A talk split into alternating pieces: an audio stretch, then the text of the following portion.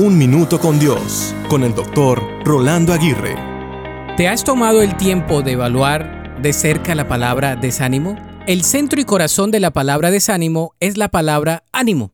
Es así como el desánimo se convierte en la ausencia del ánimo. Cualquier persona que ha experimentado el desánimo sabe que el ánimo es exactamente lo que les falta. Pero el ánimo no es un sentimiento que esperamos y algún día aparezca. El ánimo viene de la raíz de la palabra valor, es decir, de la valentía. De modo que el ánimo proviene en su manera más simple de la confianza que tenemos en Dios y de los dones y regalos con los que nos ha colmado. Él nos ha dado fuerza, habilidades, sabiduría, talentos y lo más valioso que es su presencia. La Biblia está llena de razones por las cuales los hijos de Dios deben estar animados y no desanimados. Puedes construir el valor y el ánimo con la confianza absoluta en Dios y en su palabra.